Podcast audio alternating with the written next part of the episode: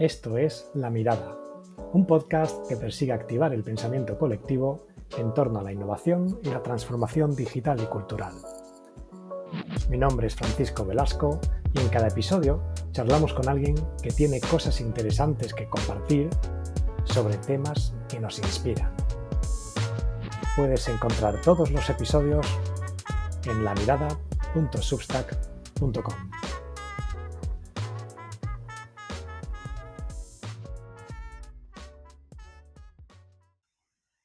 En esta conversación hablo con Francisco Domínguez, ingeniero técnico industrial y MBA, actualmente trabajando en la gestión de proyectos internacionales de control de iluminación.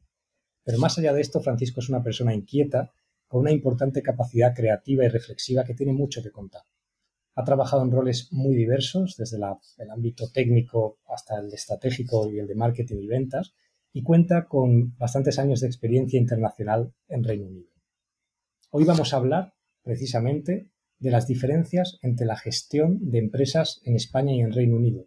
Un tema que va más allá de lo empresarial, ya que implica elementos culturales y sociales y es un tema que nos toca muy de cerca a todos los que hemos tenido una experiencia de vida y de trabajo fuera de España. Francisco, es todo un placer poder charlar contigo. Bienvenido a este espacio. Gracias igualmente. Gracias por invitarme. Pues vamos a comenzar esta charla y es curioso que nos encontremos aquí, eh, Francisco, compartimos además nombre. Lo que mucha gente quizás no sabe es que nos conocimos precisamente en Reino Unido, creo que fue allá por el año 2001-2002, y por lo tanto compartimos, compartimos aquella experiencia ¿no? en aquel periodo. Reino Unido, cuéntame, ¿cómo llegaste a trabajar allí? Bueno, pues em, yo empecé a trabajar en España eh, cuando volví de, acabar el Erasmus, que hicimos casi juntos en, la misma universidad, allí en Preston, Lancashire. Y, es curioso porque estudiamos en la misma escuela universitaria, en Sevilla, tú y yo, pero tú hiciste mecánica y yo hice electricidad electrónica. Entonces, una vez que volví del año en Inglaterra, volví a España y empecé a trabajar en Barcelona. Y aquí, pues en Barcelona, estuve trabajando unos años hasta que me salió una oportunidad de, ir a trabajar al Reino Unido. Y bueno, pues vi que era una buena, una buena oportunidad y entonces eh, pues eh, decidí, bueno, lanzarme a ello. A ver, ahora visto en retrospectiva con todo lo conseguido, pues sí, muy bien, pero cuando uno inicia una andadura de ese tipo, uno no está seguro de al 100%, ¿no? De a dónde va. no sé si te he respondido. Sí, ¿Y la visión sobre Reino Unido que tú tienes y lo que vas a comentar, crees que es una visión imparcial? Hombre, pues a ver, esto es lo que yo llamo una pregunta trampa porque lógicamente cada persona tiene su, punto de vista de las cosas y por tanto es subjetivo, ¿no? Y, además, em, cuando uno ya ha vivido experiencias de este tipo, uno ve que, que hay personas que sí que quizás somos un poquito más lanzados y que queremos experimentar otro tipo de vivencias, también laborales, y otro tipo de personas que pues quizá no lo necesitan o no sienten ese interés. Entonces, claro, lógicamente mi visión es, subjetiva, pero bueno, quizás precisamente por eso aporta otra visión que, bueno, pues a lo mejor se ha escuchado o, o quizás no tanto, bueno, ya eso ya que cada uno lo interprete como, como crea conveniente. Muy bien, pues vamos a entrar en materia. Eh, hablando de diferencias, vamos a hacer un recorrido a varios elementos relacionados con el mundo empresarial, aunque como comentaba, al final eh, no todo es empresa, ¿no? Al final es un tema también de, sociedad, de relaciones, de cultura. Pero empecemos con esas diferencias eh, que tú ves o has visto a nivel de gestión de personas. Cuéntame cómo, cómo ves las diferencias. Bueno, después de estar, mm, no sé si fueron unos 14, 15 años trabajando en España y luego he trabajado unos 5 en Reino Unido, he visto eh, varias diferencias, ¿no? Creo que la más eh, sustancial, trabajando en empresas equivalentes, porque claro, tienes que comparar el trato a los empleados en empresas que sean equivalentes, eh, pues en mi caso por el tipo de estudios que yo he hecho, pues he tenido más oportunidad de trabajar en empresas de valor añadido, eh, en empresas tecnológicas el enfoque diferente de gestión de personas eh, va desde el reclutamiento, selección de personal, eh, la formación y la entrada en la empresa y eh, luego el desarrollo. quizá incluso la salida de la empresa cuando, cuando alguna persona decide irse, pero creo que estas etapas, en, las, diferentes etapas de, vida del empleado en una empresa, por decirlo de alguna manera, eh, creo que hay algunas diferencias sustanciales. De nuevo, aparte de ser mi visión subjetiva, mm, la experiencia que yo he tenido es en, una empresa inglesa. Eh, me he pasado por varias, pero sí que en estos años he hablado con otras personas que han trabajado allí en Inglaterra y más o menos el trato es muy similar, porque también el entorno laboral es similar. Entonces, claro, esas empresas se tienen que adaptar al final a ese entorno laboral las leyes, el tipo de candidatos, los, el sector en el que están trabajando. Eso obliga un poco a las empresas también a, este tipo de gestión. Entonces, bueno, pues en esas etapas la verdad es que se notan diferencias. No sé si quieres que te hable de alguna en concreta o bueno, tú mismo. ¿Qué me dirás? Sí, no sé, alguna que, que resaltases, ¿no? A lo mejor basado en alguna anécdota, pero no sé, en cuanto a mm. diferencias la gestión de personas. Bueno, creo que en la fase de, reclutamiento, de selección de personal, hay eh, quizá hay algo que sí que vi en común, por decir algo también, eh, y es que en la parte de el cribado del currículum, yo he estado también seleccionando gente a veces en, el Reino Unido, eh, es, relevante y, es, y yo creo que en eso a lo mejor son parecidos. Eh, el acceso a candidatos yo creo que también es bastante parecido, todo y que los portales de, de, reclutamiento de candidatos en el Reino Unido hay no solo más variedad, sino también más especialización. Eh, quizá más portales verticales que en España. Eh, bueno, el mercado laboral también allí es mucho más dinámico que en España, eh, sobre todo en este tipo de puestos. Hay más oportunidades, por así decirlo. Entonces, es lógico que el ecosistema de selección de personal en verticales, como por ejemplo, pues el, donde yo estoy, electricidad electrónica, ingeniería, pues eh, sea más amplio. Eh, pero, por ejemplo, una, diferencia sustancial es em, a la hora de hacer las entrevistas en, España, por ejemplo, yo viví entrevistas con varias personas dentro de la empresa, pero visto desde dentro, de nuevo, creo que en el Reino Unido son unas entrevistas más metódicas y con, unos, con unos checklists, por así, decir, así decirlo, más definidos. Entonces, yo creo que ahí de lo, que se busca, por una parte, es una cierta imparcialidad del entrevistador con el entrevistado y por otra, consistencia a la hora de seleccionar candidatos. Claro, cuando tú tienes esa consistencia eh, en la selección de candidatos para mismos puestos, lo que vas consiguiendo también es que esa plantilla eh, que se va generando sea, como he mencionado antes, consistente y que se puedan conseguir una calidad en, en, servicios, por ejemplo, que es algo complicado, eh, que sea algo bastante más, bueno, asequible y posible. Hmm. No sé si esto te ayuda un poco en... Sí, sí, sí, Además esto abre un debate muy interesante en cuanto a la gestión de los recursos humanos de por sí, que eso, bueno, eso da para un podcast de, por sí. Sí, sí, da para mucho. Siguiendo un poco este recorrido, eh, ¿qué diferencias, por ejemplo, resaltarías en cuanto a la gestión de clientes que, hacen las empresas? en España se utiliza esto de pues, que el cliente tiene razón, el cliente es el rey, todo esto. Pero mm, creo que en Inglaterra también hay un enfoque de este tipo, pero por ejemplo, mm, de nuevo, ¿cómo se define esa, e, esa consecución de ese objetivo? ¿no? De, conseguir tratar al cliente mejor que la competencia, por ejemplo, y según los objetivos de la empresa. Pues yo creo que, mm, que esté definido dentro de las eh, de los valores de la empresa los tres, cinco valores principales de la empresa, eso es fundamental y eso que se vaya repitiendo de arriba, o sea, de la parte de la ejecutiva de la empresa a los demás, esto es muy importante. Pero luego, creo que en Inglaterra una cosa importante, en el Reino Unido, es que eh, el tratar bien a los, a los clientes pasa mm, inexorablemente por tratar bien a los trabajadores. O sea, cuando tratas bien a los trabajadores y, y los tratas con calidad, luego obtienes también calidad en el trato a los clientes. Yo creo que eso en el Reino Unido es algo que, que está en el día a día y se le exige primero de todo a los jefes, mandos intermedios, que tengan ese enfoque con el trabajador. Y no solo en la selección, como hemos hablado antes, sino también en el día a día, ¿no?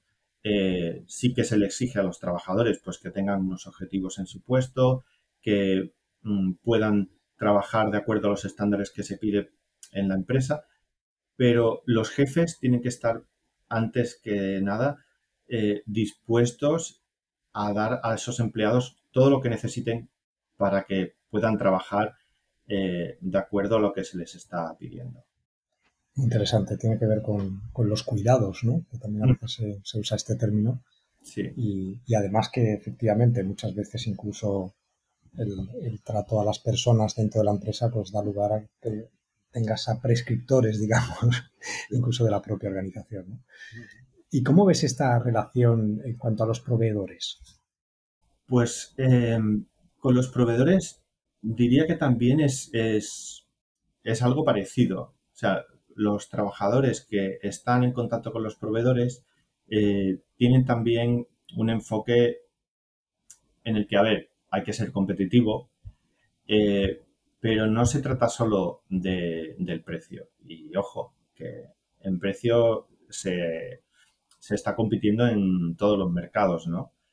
No solo, a ver, en España también es un mercado muy competitivo en temas de precio en según qué sectores, pero en el Reino Unido, por ejemplo, también. Entonces, ese trato con los proveedores yo creo que pasa por un, diálogo muy cercano con el proveedor y en que el proveedor forme parte del equipo de, gestión de la empresa.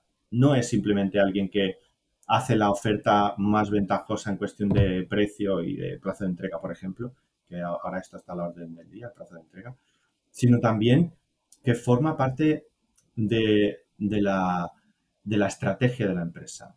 Entonces se comparten determinados temas con, con el proveedor para poder ser más competitivo. Ojo, no es que sean buenistas, es que forma parte de la estrategia integral de competitividad en la empresa y de gestionar a largo plazo con ese proveedor no es una gestión puntual de proveedores. Por lo menos desde la experiencia que yo tengo en, en, en este sector.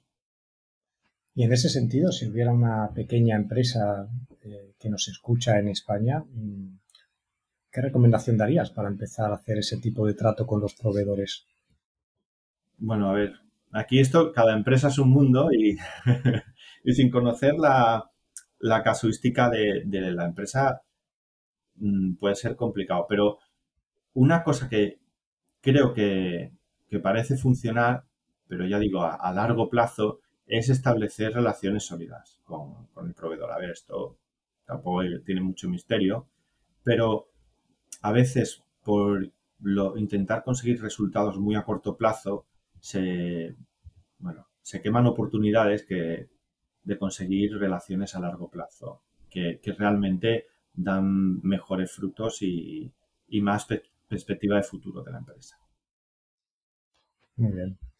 Y si ahora hacemos un poco una, una, mirada hacia lo que es el ámbito de la estrategia, de la planificación, de la ejecución, eh, ¿qué tipo de diferencias destacarías entre España y Reino Unido?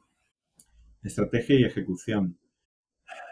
Creo que como estrategias importantes, aparte del lógico cuidado del cliente, que esto todo el mundo sabe, y del cuidado del trabajador, que ya hemos comentado, creo que una estrategia de, análisis del mercado, selección de clientes y, desarrollo a largo plazo, a medio y largo plazo, eh, son la clave, yo creo. ¿eh? Son una de las claves de, de por qué esas empresas están eh, compitiendo a lo largo de décadas de una forma sostenible.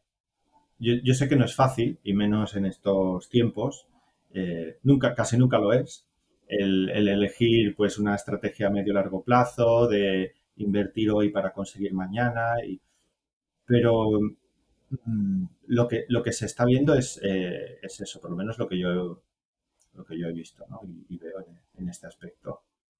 Muy bien.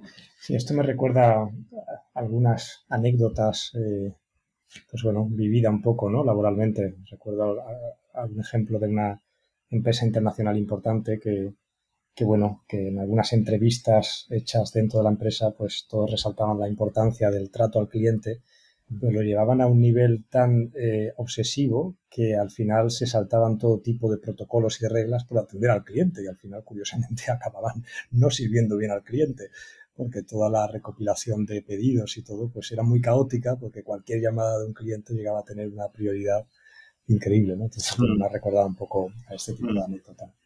Sí, sí, sí. Bueno, es que el, e, e, en este tipo de, de inversión eh, a largo plazo, una de ellas es eh, en, los, en, los, sistemas de gestión y en, y en las personas.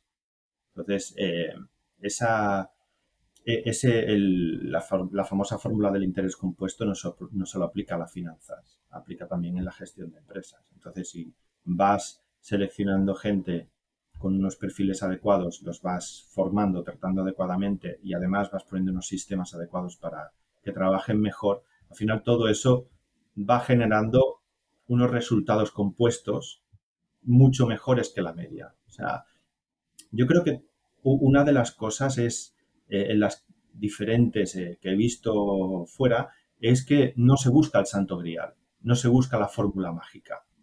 Lo que se busca es tener una consistencia eh, que sea un poco mejor cada vez es más una mejora incremental muchas veces, más que una mejora disruptiva. Yo sé que eso suena más aburrido, que no suena tan, eh, tan bonito, eh, a lo mejor a la hora de ponerlo en un PowerPoint o de explicarlo en una junta directiva, pero esas mejoras incrementales sostenidas en el tiempo, mm, que a, veces hay que, hay que hacer poda y decir, oye, pues esto no está funcionando, hay que girar hacia aquí o hay que cambiar esto, eh, yo creo que son los que van dando resultados a lo largo del tiempo. Lo que pasa que aquí, en, España, yo veo, eh, a ver, libros de, autoayuda de ejecutivos se venden en todos lados, ¿eh? O sea, esto no solo se vende en España. En el Reino Unido también hay muchos. Pero yo creo que luego está en, una ejecución sostenida y sostenible a, largo plazo. Sí, esto además me recuerda mucho al concepto eh, de las metodologías ágiles, que muchas veces lo que persiguen es pues tener un poco la, sistemática establecida para, para, hacer mejora continua, básicamente. Sí, sí, bueno, la, a ver, la, la filosofía agile o ágil eh, no es más que un resultado más de nuestros tiempos. Igual que lo fue hace décadas eh, la metodología Lean o Kanban, resultado de empresas que crecieron mucho, muy rápido, pero con eh, pues eh, desperdicios y pasos que no hacían falta y muchos stocks, etc. Y de ahí salió pues el Lean, Kanban y todas estas. Hoy en día el, Agile ha salido adelante y, está, está llevándose a cabo en muchas empresas porque hay que adaptarse más que nunca. O sea, siempre ha habido que adaptarse a los mercados, esto no es nada nuevo. Pero es que ahora con el ritmo tecnológico creciente que hay, eh, bueno, yo creo que es más que nunca y solo hay que ver, por ejemplo, los índices de, stocks de empresas. Las mayores empresas ahora que, capitalizan, muchas de ellas son tecnológicas, lo que significa que están impactando muchísimo todos los mercados en nuestras vidas, no solo privadas, sino también en, la gestión de empresas. Entonces, yo creo que ese ritmo ágil de gestión también es importante pero teniendo una estrategia a largo plazo y una visión eh, que sean adecuadas. Muy bien, pues vamos, vamos a ir concluyendo ya. No sé si hay algún eh, punto así de conclusión o de colofón final que, quieras añadir sobre este recorrido que hemos hecho de las diferencias entre España y Reino Unido a nivel empresarial. Yo, creo que de, todo lo que hemos tocado, la diferencia o una de las diferencias sustanciales es, em, es el tema de, tener una estrategia a medio y largo plazo y que, sea sostenible también y, que sea lógica. Y, luego el, trato al empleado. O sea, yo creo que creo que fue Richard Branson de, de Virgin que dijo que, que más que tener en el centro al cliente hay que tener en el centro al empleado. Porque al cuidar al empleado estás cuidando de los clientes. Y eso yo creo que todos los que somos empleados lo sabemos. Cuando te sientes bien en la empresa, te sientes bien tratado y estás bien, eh, vas a intentar también eh, cuidar de los clientes, cuidar de tu trabajo. ¿no? Eh, Henry Ford, cuando puso las cadenas de montaje en marcha y, dobló el sueldo de los empleados, a ver, que también era de cobrar, a lo mejor no sé qué, en esa época se cobraba, cobrar el doble, pero era poquito. Sus colegas, que estaban también todos muy forrados, se reían de él y decían, oye, pero ¿por qué le vas a pagar el doble si te puedes ahorrar eso? Em, y que sigan trabajando para ti. Dice, mira, por dos motivos. Primero, un trabajador que cobra, que cobra el doble se va a sentir mucho más motivado. Y segundo, en el mercado laboral no va a haber competencia en ese, en ese salario. Con lo cual, ese trabajador va a estar mucho más motivado para querer conservar su trabajo y no para irse a otro sitio. Y, bueno, pues parece que le fue bastante bien. Bueno, magnífico ejemplo para, para terminar. Muchas gracias por, tu tiempo. Ha sido todo un placer poder conversar, eh, retomar contacto también, conocer tu visión eh, sobre estas eh, diferencias que hay entre España y Reino Unido. Sin duda hay mucho que aprender de todas estas experiencias interculturales y creo que, bueno, que es un privilegio tener la oportunidad de trabajar durante un periodo en otro país porque al final te, probablemente te da una perspectiva que, bueno, que, que, trasciende muchas veces la operativa y, implica elementos culturales y de comportamiento que son muy interesantes aprender e incorporar en nuestro día a día. Así que, Francisco, muchas gracias por tu tiempo. Gracias a ti. Gracias. Y si os ha gustado esta conversación, podéis suscribiros en nuestro canal de publicaciones lamirada.substack.com. Hasta otro día.